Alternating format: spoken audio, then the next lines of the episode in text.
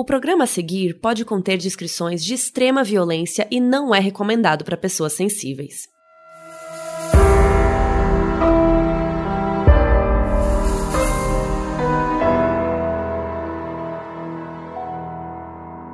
Olá, eu sou a Carol Moreira. Eu sou a Bel Rodrigues. E eu sou a Mabê Bonafé. E hoje a gente vai falar de um episódio sobre uma série documental que é muito interessante, já falei dela aqui, e revoltante em alguns momentos também. Nesse episódio, vamos contar a história da Lorena Galo, ou Lorena Bobbitt, que castrou o marido.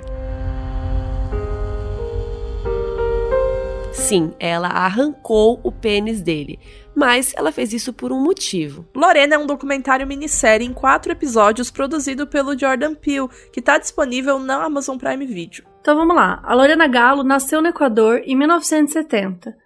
Quando ela tinha uns 7 anos de idade, os pais dela se mudaram para Venezuela. Eles eram bem pobres e não conseguiam fazer uma festa de 15 anos para ela, que é a quinceneira. Daí ela pediu para ir viajar e ela foi para os Estados Unidos em 1986, quando ela tinha 16 anos. Eu não entendi isso. Como que eles não têm dinheiro para fazer uma festinha, mas tem dinheiro para ir para os Estados Unidos depois? Ai, amiga, mas é ali, né? Do ladinho. Ai, mas não sei como que é isso. não, com certeza. Tem festas, tipo... tem festas que dá para fazer muito baratinho. Hoje em dia, então, abre o Zoom. É, é bom. bom, aí depois ela voltou para Venezuela e se formou da escola e tal. E aí, aos 18 anos, né? Enfim, ela gostou muito quando ela foi para os Estados Unidos. E aí, ela quis voltar aos 18 anos e morar nos Estados Unidos. Então, ela foi para Virgínia porque eles tinham família no estado. E ela tinha um visto de estudante, então era tudo legalizado. Ela não sabia falar inglês, então ela começou a fazer umas aulas, né? E ela assistia televisão para aprender um pouco mais. O John Wayne Bobbitt nasceu em Nova York em 1967. Quando criança, ele participou do time de natação, entre outros esportes, e depois ele entrou para os fuzileiros navais. E ele conheceu a Lorena no baile dos fuzileiros navais em 1988, quando ela tinha 19 anos. Gente, um parêntese. Hum. Baile dos fuzileiros navais, né? Deve ser Sim. tudo. Putz, que Deve rolê. ser uma delícia. E aí, depois de 10 meses de namoro. Eu não aguentei. depois de 10 meses de namoro, os dois se casaram. E eles moraram em Menessas, na Virgínia. E antes da gente saber o que, que rolou lá, a gente veio fazer um convite, que é para você assistir a série, né, a segunda temporada de Nosferatu do canal AMC. E essa série é baseada no livro homônimo do Joe Hill, também conhecido por ser filho do famigerado Stephen King. Só isso, só assim, sabe? Só o filho do Stephen King. Assim, uma coisa básica. O protagonista é o Zachary Quinto. Que é um grande lindo. E que faz um vampirão chamado Charlie Manx, que é bem do esquisito. E ele se alimenta de almas de crianças e depois deposita o que resta delas na Christmas Land, que é uma aldeia gelada e bem sinistrona, assim, que fica só na imaginação dele, onde todos os dias é dia de Natal e a tristeza é proibida por lei. Achei poético. A Mabê, inclusive, já pode estar fazendo um caso bizarro. A série já estreou, né? Estreou na segunda-feira agora, mas você pode assistir nas plataformas de vídeo on demand das operadoras de TV. E se você não viu a primeira temporada, tem disponível na Amazon Prime Video. Então é isso. Tem episódio toda segunda-feira, às 10h30 da noite, no canal AMC. E se você não conseguir ver lá, fica tranquilo, porque no dia seguinte você consegue assistir nas operadoras que possuem o canal. Agora vamos continuar a partir do casamento da Lorena.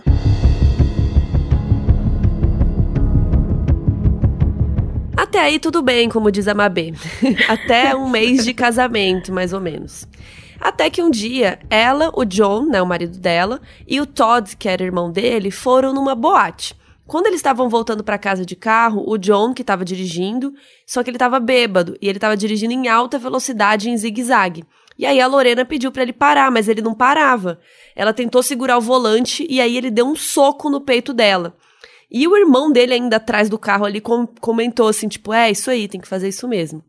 Quando eles chegaram em casa, ele chutou ela e começou a bater nela porque ela estava chorando. Ela chamou a polícia e quando o policial chegou, o John mudou completamente a atitude, ficou super calminho, ficou de boa e tal. Ela disse pro policial que não tinha para onde ir, mas mesmo assim ela pegou o carro e foi pro estacionamento do trabalho dela, que ela era manicure. E aí ela dormiu dentro do carro, ali na porta do estacionamento. E ela disse que não contou para ninguém isso, porque ela não estava entendendo direito o que aconteceu, tipo um mês de casados, né? Ficou com vergonha. Muitos vizinhos disseram depois que já viram vários tipos de agressão, viram ela cheia de roxo. Inclusive, um vizinho comentou que já viu ela carregando sozinha todas as compras do mercado, de cabeça super baixa, assim, enquanto John andava felizão, sem nada, sem carregar nada, na frente, assim, todo feliz. Uma vez, na frente da família dela no Natal, ele deu um presente para ela que era uma calcinha super pequena e ele mandou ela abrir na frente da mãe a caixa, sabe? E aí ela abriu e ficou morrendo de vergonha porque a família dela era super restrita, assim, séria e tal. E aí viram que ela quase começou a chorar, daí ela saiu da sala assim para esconder que ela tava querendo chorar. E aí ele foi atrás dela, empurrou ela na parede e ficou reclamando porque ela tava chorando, se ela não gostou e tal, e chamou ela de vadia. Que nojo desse homem, meu Deus do céu. Ah, daqui só piora, né? Como a Carol falou, daqui é só ladeira abaixo. A polícia ela já tinha sido chamada na casa deles mais de seis vezes ao longo do tempo. O John até tinha sido preso por agressão e violência em fevereiro de 1991. E tem as imagens dela com o rosto roxo, com a boca machucada, toda machucada, sabe, com alguns roxos pelo corpo também. A chefe dela no salão disse que sempre via ela com marcas no pescoço, com roxos nas costas, braços, galo na cabeça. Uma amiga da Lorena disse que o John ficou bravo, né, com ela num bar um dia, porque um cara olhou para ela, tipo, aí o John pegou, ficou sacudindo a Lorena, brigou com ela na frente de todo mundo. E uma vizinha também falou que uma vez ouviu a Lorena correndo, uns barulhos de batida, grito, e ela contou para a vizinha que tinha sido estuprada. Essa vizinha que deu para ela os artigos sobre estupro e violência doméstica para tentar, talvez, educá-la para ela pedir uma ajuda que fosse da justiça, né? Uma ajuda oficial, vamos dizer assim. Tem vários depoimentos de pessoas que a viram com hematomas pelo corpo inteiro e no rosto também, gente. Vários mesmo, assim. Ela contou também que o John gostava de fazer sexo anal, mas nem sempre ela queria. E aí ela sabia que sempre que ele chegava bêbado em casa, ele ia estuprá-la pelo ânus. Ela também contou que sempre que eles transavam ou que ele a estuprava, ele dizia que queria fazer sexo anal e ela nunca queria. E aí ele a forçava pelo ânus sem lubrificante, sem nada, com ela não querendo, e depois ela ficava sangrando. Foi uma, uma série de abusos que ele, que ele cometeu com ela durante muito tempo. E o John ele não conseguia manter um emprego né? Ele não parava em emprego nenhum. Ele trabalhou de segurança numa boate por três semanas. E a Lorena que pagava todas as contas da casa sozinha, com o trabalho dela de manicure. E ela acabou até roubando dinheiro do salão que ela trabalhava uma vez, porque ela não estava conseguindo dar conta de, de pagar tudo, né? E ela também roubou até de uma loja, porque ela disse que ele chamava ela de feia e que não gostava das roupas dela. Então ela roubou uns vestidos para conseguir, em mais uma ocasião, de alguma maneira, ser melhor para ele. Ela queria engravidar, só que ele não queria, porque eles não tinham dinheiro. E aí, quando ela ficou grávida, ele disse que ela ia ser uma péssima mãe e que ele não ia ajudar nada é, a cuidar e nem pagar nada da criança. Ou seja, ele ia continuar fazendo o que ele faz mesmo, porque ele não ajudava nada e nem pagava nada na casa. Então ele só ia continuar sendo Continua ele mesmo. A vida. Hum. E ele mandou sendo um merda. Sendo um merda. Desculpa. Eu te cortei para falar que ele é um merda. Não, acho que pra, pra falar que ele é um merda pode me cortar sempre. e ele mandou escolher entre ele e o bebê. E, e ele, né, falou para ela fazer um aborto, fazer o que as garotas más faziam. E aí ela disse que ele a obrigou, né? Ele, esse momento é super delicado até, quando ela conta no documentário. Que, enfim, ele levou ela obrigada e ficava brincando como ia ter uma agulha enorme. E ela fez o procedimento, só que ela era muito religiosa, então ela ficou muito deprimida e se sentiu muito culpada com isso. Como se não bastasse tudo isso, ele também era racista. Ele também era xenófobo, dizia que ela não merecia estar naquele país, né, porque ela era uma imigrante, então ele fazia piada por ela ser hispânica, que se ele largasse dela. Acho que a gente não comentou aqui ainda, mas ele é branco, meio padrãozinho. Ele, ele parece bastante o Ken. Principalmente Ken. depois que ela castrou, né? Inferno. Porque o Ken não tem o. Enfim. É, e aí que. Foi horrível isso. E que se ele largasse dela, ela teria que voltar para o país. Então ele é, explorava e humilhava ela fisicamente, psicologicamente, de todas as formas possíveis, né? E aí ela decidiu que ela ia pedir o divórcio, então ela quis pegar um gravador e tal para conseguir umas provas, né, de violência e ameaça que ele fazia para ela. E ele descobriu, ele acabou descobrindo e nesse dia ele bateu muito nela, destruiu o gravador e a estuprou. E ele disse para ela que ele a seguiria e que ele ia fazer qualquer tipo de sexo que ele quisesse e ameaçou ela de diversas formas possíveis. Eu gosto muito dessa linha de abre aspas raciocínio, fecha aspas, porque o raciocínio não existe dele, em falar que ela teria, né, que fazer um aborto porque é o que garotas más faziam. Mas assim, é super tranquilo, tudo que ele estava fazendo era coisa de homem, gente boa, cidadão de bem, bater na mulher, estuprá-la, bater constantemente por anos. Poxa, interessante. É, porque ele acha que ele é dono dela, né? É, era a propriedade dele. E assim, Com certeza. ela era muito nova. A gente tem que, né, olhar para esse caso. Porque assim, para mim, por tudo que ela passa, ela arrumar um gravador, gente, olha a força que essa mulher. Da onde que ela tira essa força? Não, né? mas vai ficar melhor ainda, Mabê. Eu sei, amor. Eu... vai melhorar, né? Ela arrumou mais Vai. que um gravador. Mas ela, ela, ela é muito forte. Então, acho que uma, uma das coisas que me chamou muito a atenção é que, por mais que ela tenha passado por coisas muito horríveis, ela conseguiu, de alguma maneira, ter força pra lutar, né? Pra, pra encontrar isso, pra ter um gravador, pra buscar, de alguma forma, uma saída pra aquela, pra aquela situação. É, lembrando que ela tava super deprimida, talvez até em depressão, né? Depois que ela teve que fazer o aborto sem ela querer, ela queria ter um filho, ela era religiosa, então pra ela aquele aborto foi muito pesado. Mas aí em 93, quando ela já tava com 22 anos, e assim, ainda é muito nova, né, como a Mabê falou, no dia 23 de junho, o John chegou bêbado mais uma vez e a estuprou mais uma vez. E aí, depois de tudo, ela foi na cozinha se acalmar, beber um copo d'água, e aí ela olhou pro lado e tinha uma faca. E aí ela pegou essa faca, voltou pro quarto e arrancou o pênis dele fora. Ela tava num surto, né? Ela ficou, imagina, tantos anos sendo abusada, teve uma hora que ela surtou. Não, não quis mais, né? É, e aí o, o, né, o fruto, né, sei lá, o, o motivo do estupro era o pênis dele, então era muito simbólico aquilo também.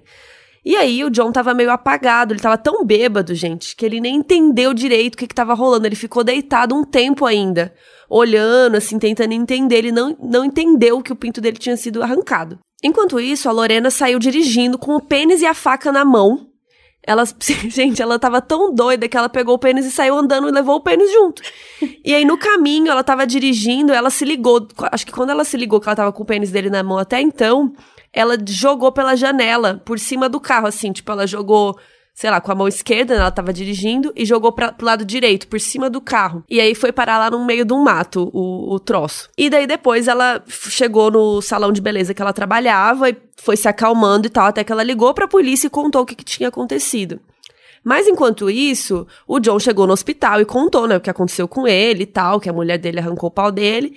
E aí a polícia ficou horas à noite no escuro procurando o troço. Ou, como eles falavam pelo rádio, o apêndice. Porque eles não queriam falar o pênis no rádio, porque a mídia já ia ouvir e já iam ficar, né? A mídia já ia cair em cima. Então, eles procuraram pela casa inteira o pau dele, procuraram no mato, procuraram em vários lugares. Inclusive, na casa deles, eles encontraram os panfletos sobre estupro e violência doméstica, já nesse primeiro momento. Já uma- um grande spoiler, né? É um spoiler aí, pessoal.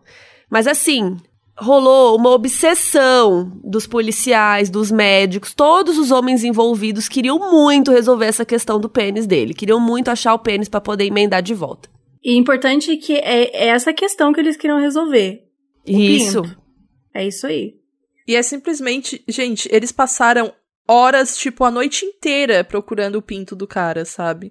Não foi um negocinho assim, tipo, ah, a gente volta a procurar amanhã, porque, né, quem que vai pegar um pinto se for jogado aqui Não, é porque eles estavam pra longe? preocupados em emendar de volta, né? Porque se passasse Sim. algumas horas, não dava mais pra emendar. Aí a Lorena, como ela já tinha entrado em contato, né, com a polícia, contado o que tinha acontecido, ela foi mais tarde pra delegacia denunciando a violência que ela sofreu. Só que o policial tava com mais urgência pra encontrar o, a piroca do John. Tá. Então ela contou mais ou menos onde que ela tinha jogado o pênis. Gente. Gente, eu juro que eu ia falar que eu joguei em outro lugar. Nossa. Eu falo assim, nossa, eu joguei lá é, no bairro, outro bairro, sabe? Exato. Eles um nunca esconde, caça ao Nossa, tesouro foi- com a piroca. Lá em Guarulhos, vai Eu procurar. joguei em Guarulhos.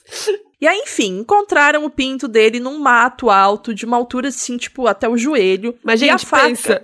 Eles vieram pro- procurar muito, olha o tamanho do mato. E eles, infelizmente, conseguiram emendar o pinto de volta. O corte ficou super limpo e o pênis, é, segundo o médico, não tinha sofrido nada no mato, não tava ralado, então deu pra colocar de volta. Mas eu me lembro que o cara pisou. Não lembro se foi sem querer ou se. Eu não sei, tipo. Mas tem algum momento quando eles acham um pinto que o cara pisa, porque eles começam a fazer várias piadinhas, né? E eu acho que rolou uma pisada no, no troço. O que eu fico incrédula é que se essa pisada rolou, foi uma pisada michuruca que não serviu nem pra invalidar o pinto desse cara, né? Tipo, É. Putz. Enfim, eles ficaram 10 horas na cirurgia pra reconstituição peniana. Aí a Lorena, ela não falava bem inglês, né? E quando ela tava tentando explicar que ela era abusada, que ela foi estuprada por muito tempo, ela comentou também que ele não esperava ela gozar, ela, ele só pensava nele, né? E isso pegou mal pra ela, porque acharam que era só por isso que ela tinha cortado o pênis dele. Tipo assim, ela fala na sua frente que foi abusada, foi estuprada, ela tá cheia de arranhão, ela fala que já foi, que ele já batia nela. E o que que você corta? Você pega, corta tudo que ela falou e fala assim, e, e conclui na sua cabeça. Ah, não, ela tá braba porque não de- ele não deixava ela gozar, não esperava ela gozar. Tipo assim, É foda porque Sabe? ela não falava inglês direito, né? Então era muito difícil ela se comunicar bem também. E aí rolaram dois julgamentos. Um foi contra o John pelos abusos dele, né, contra a esposa, e o outro julgamento foi contra a Lorena por ter castrado ele sem chance de defesa. A calcinha dela estava até rasgada, mas o perito disse que tentou rasgar só com a mão e não conseguiu. Então, provavelmente, a calcinha dela tinha sido cortada antes de rasgar. Então, eles começaram a falar que ela tinha fingido e cortou a calcinha. Pra falar que, né, que ele tinha sido violento e tal. E ele mudou o depoimento dele quatro vezes. Ou seja, claramente ele estava mentindo, né? Omitindo alguma coisa. E por mais que o júri fosse composto majoritariamente por mulheres, ele foi absolvido.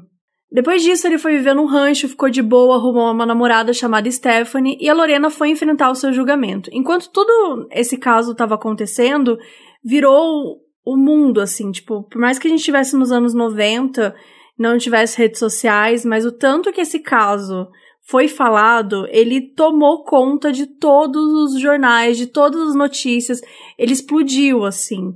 Então, enquanto tudo isso estava acontecendo, tava todo mundo falando, todo mundo se envolvendo, cada palavrinha, tipo, ah, falou tal coisa, hoje deu isso. Então, tudo isso foi acontecendo com ele, mas ao mesmo tempo a, a mídia ia falando exatamente de uma forma mega sensacionalista sobre todo o caso. E aí o julgamento da Lorena, ele foi com o mesmo promotor, que é o Paul Ebert. E ele queria que ela fosse presa 20 anos pela castração do John. E aí, por conta das leis da Virgínia, o juiz falou que somente coisas que tiveram acontecido cinco dias antes do incidente poderiam ser faladas no tribunal. Então ela não pôde contar toda a história de abuso dela. Gente, essa lei, pelo amor de Deus, o Não. que é isso? E no julgamento dele podia, né? No dele pode falar tudo, só no dela que não. Não entendi isso até agora. Parece um julgamento que aconteceu em, tipo, 1960, sabe? Sim, é, é assustador isso ter acontecido em 93, mas foi. É até importante pra gente ver isso, né? Como é que a lei. Quem a lei protege, quem, o que, que a lei tá ajudando e tudo mais. E o julgamento dela foi completamente televisionado, ao contrário do dele. Como era considerado um crime sexual, eles conseguiram barrar a exibição. E o dela não. O dela passaram exatamente tudo. O promotor propôs um acordo para ela ficar presa quatro meses e admitir que tudo que ela fez foi premeditado. Ou ela podia passar por um julgamento horrível televisionado, né? E correr o risco de ficar 20 anos presa. Mas a Lorena queria ser cidadã americana. E se ela fosse presa, mesmo que por quatro meses, isso nunca ia poder acontecer. Então ela não quis, ela preferiu o julgamento. E aí, em janeiro de 94, começou o julgamento dela, alguns meses depois do do dele, que ele já tinha sido, né, saído ileso, já estava vivendo num rancho de boa. E aí eles trouxeram todas as testemunhas que viram que ela foi abusada, viram ela com os roxos, e assim, gente, é uma chuva de depoimentos. Inclusive, amigos dele depuseram que ele disse que ele gostava de fazer sexo forçado, que isso dava tesão nele e que ele gostava de ver a mulher gritando, sangrando e pedindo por socorro. Os amigos dele contaram isso. E aí ele deu o depoimento também. Ele deu um depoimento e ele negou que a estuprou, mas ele confessou que já tinha empurrado sim ela, já tinha dado uma segurada sim, mas que era só pra ela não bater nele, porque ele não acredita em violência, né? Uma mulher de 50 quilos vai bater nele. Mas beleza, e aí ele tem que empurrar e segurar ela, né? Mas ok. E aí depois o advogado dela achou um questionário que ele tinha respondido que ele sim bateu nela e estava assinado com o nome dele. E aí, eu amo essa parte do documentário que aí ele mostra o papel para ele no. Ele tá lá no púlpito sentado, ele mostra o papel para ele. Então, você assinou esse papel. Aí ele. Essa assinatura é sua? Sim, é minha. Ah. Então você bateu na sua esposa. Ele. Fica aqui. Hum.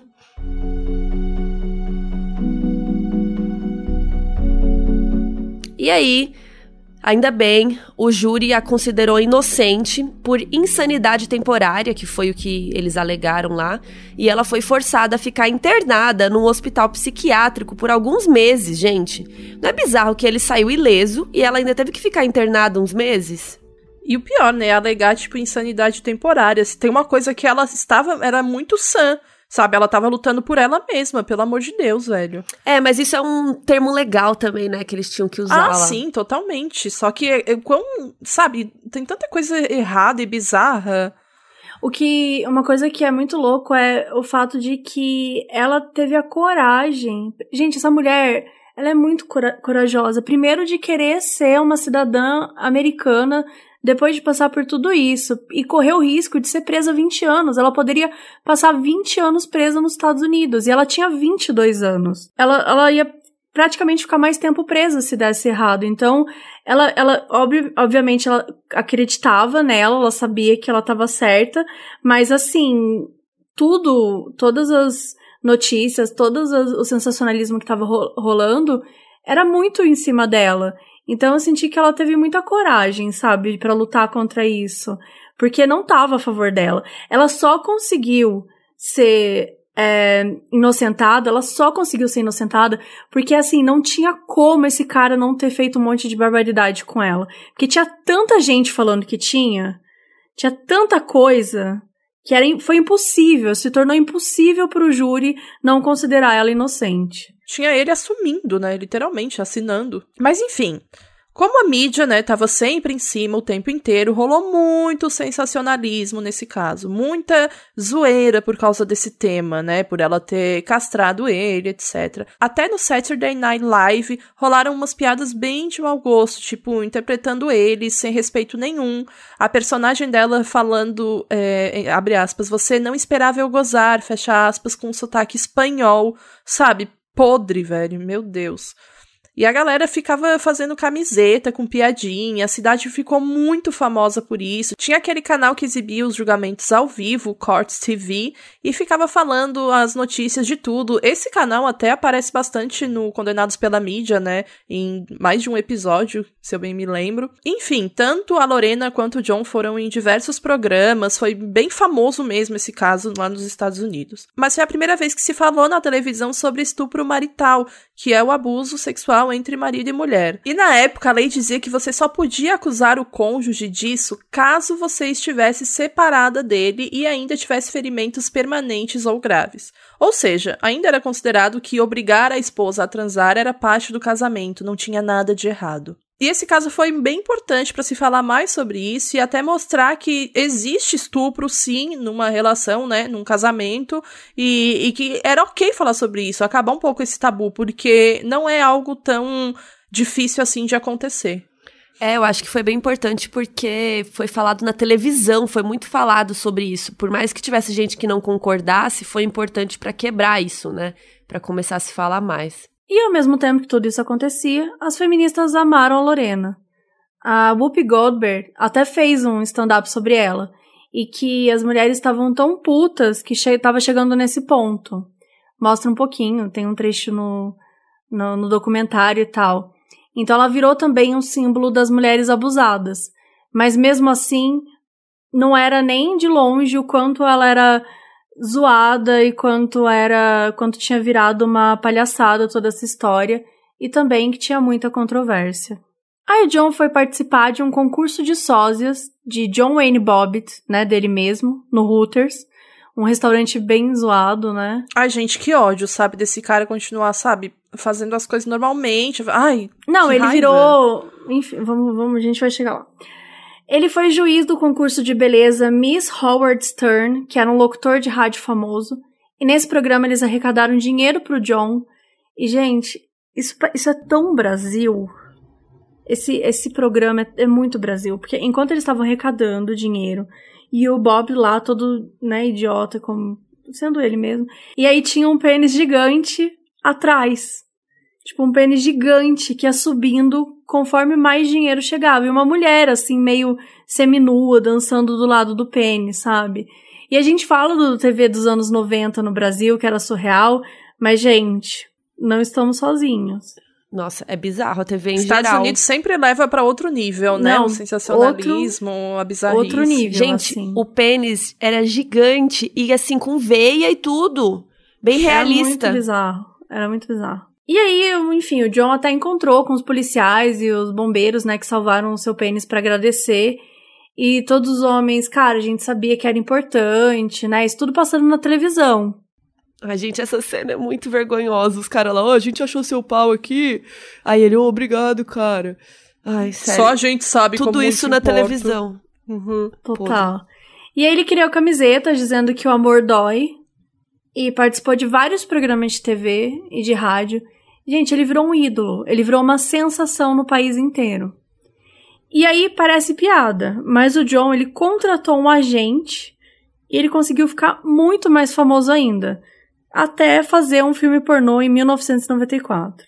Ah, ele deve ter adorado, né? A indústria pornográfica. Gente, o nome do filme é John Wayne Bobbitt, que é o nome dele, Uncut, que em inglês significa sem cortes. Tipo quando é a versão do diretor de um filme, tipo Vingadores Uncut, sabe? Só que aí eles estavam fazendo um trocadilho, porque o pênis dele tava sem corte, ah, porque tava colado de volta.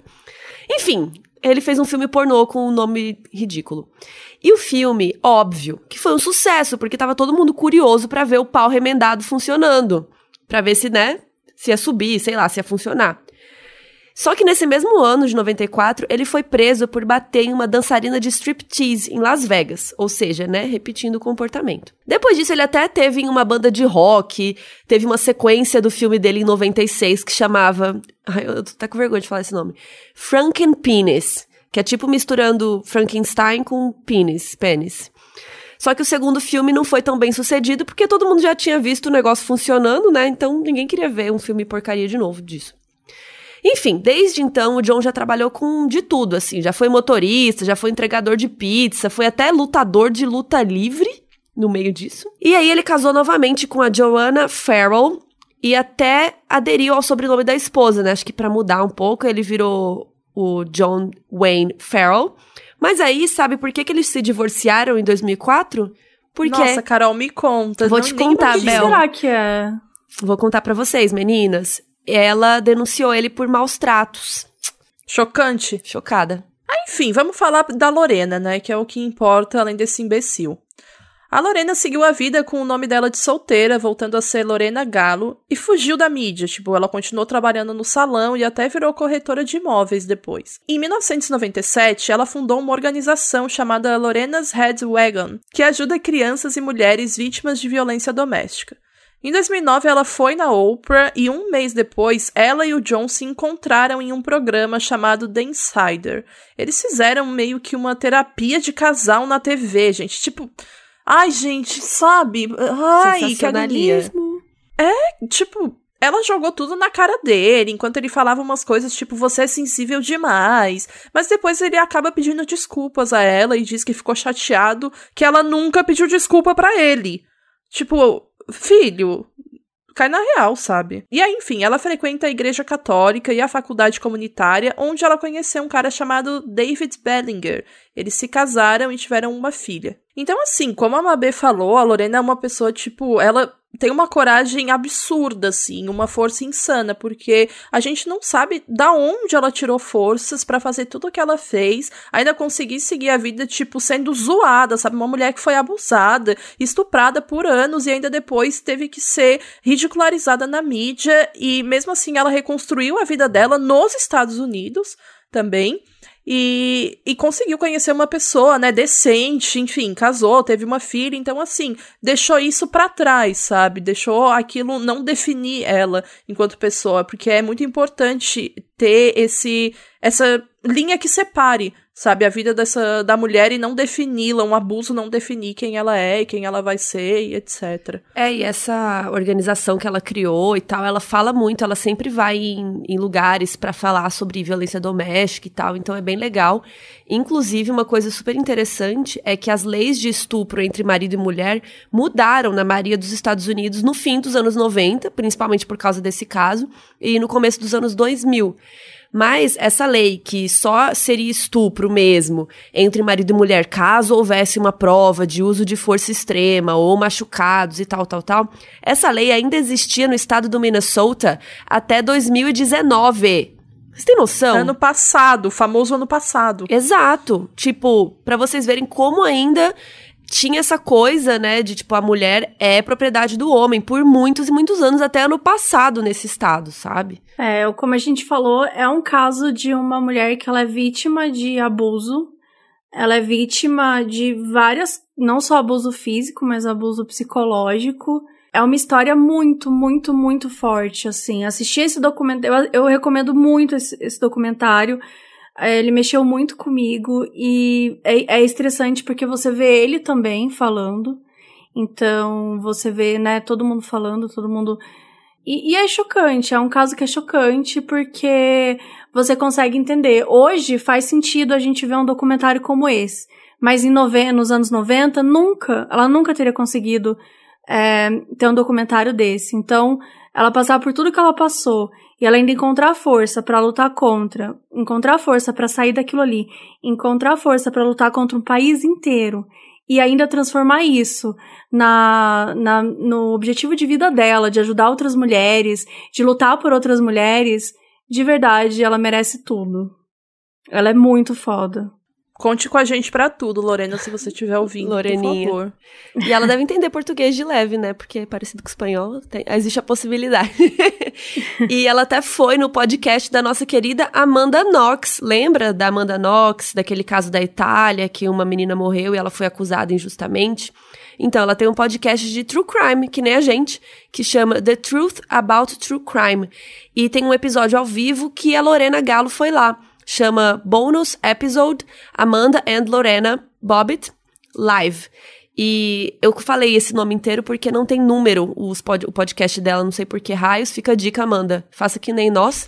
Você um também tá número. tá ouvindo, por favor, Amanda. É, Amanda, please. Can you Mas onde numbers? que vai estar tá esse episódio também, Carol?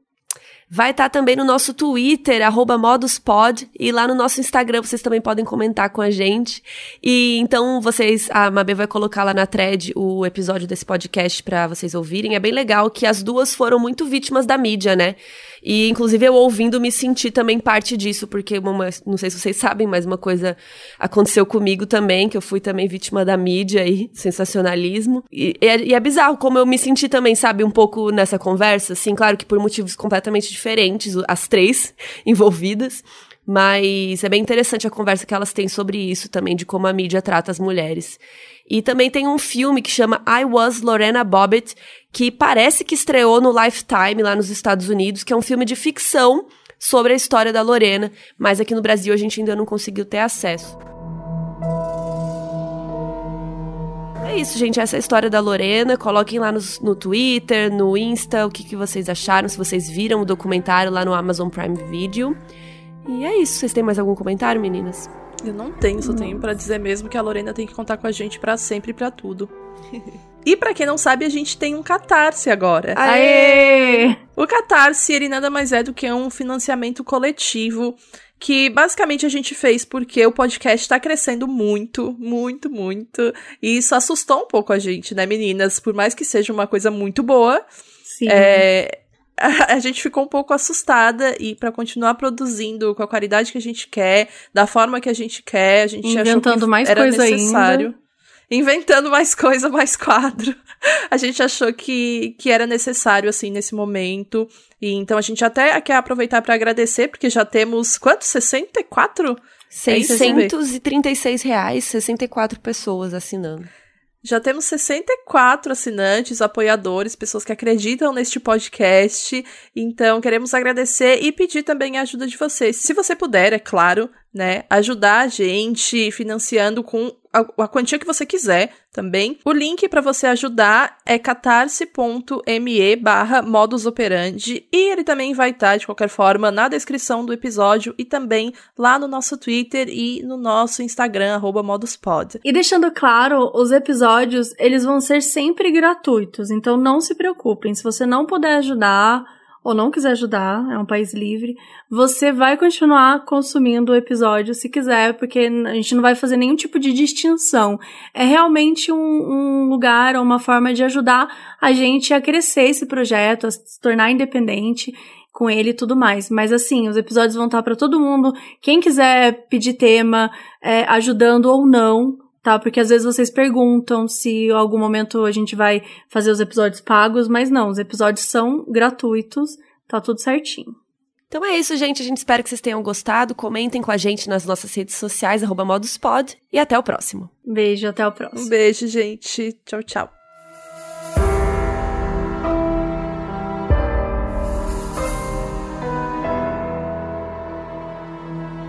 Esse episódio foi escrito e apresentado pela Mabê Bonafé, Bel Rodrigues e por mim, Carol Moreira.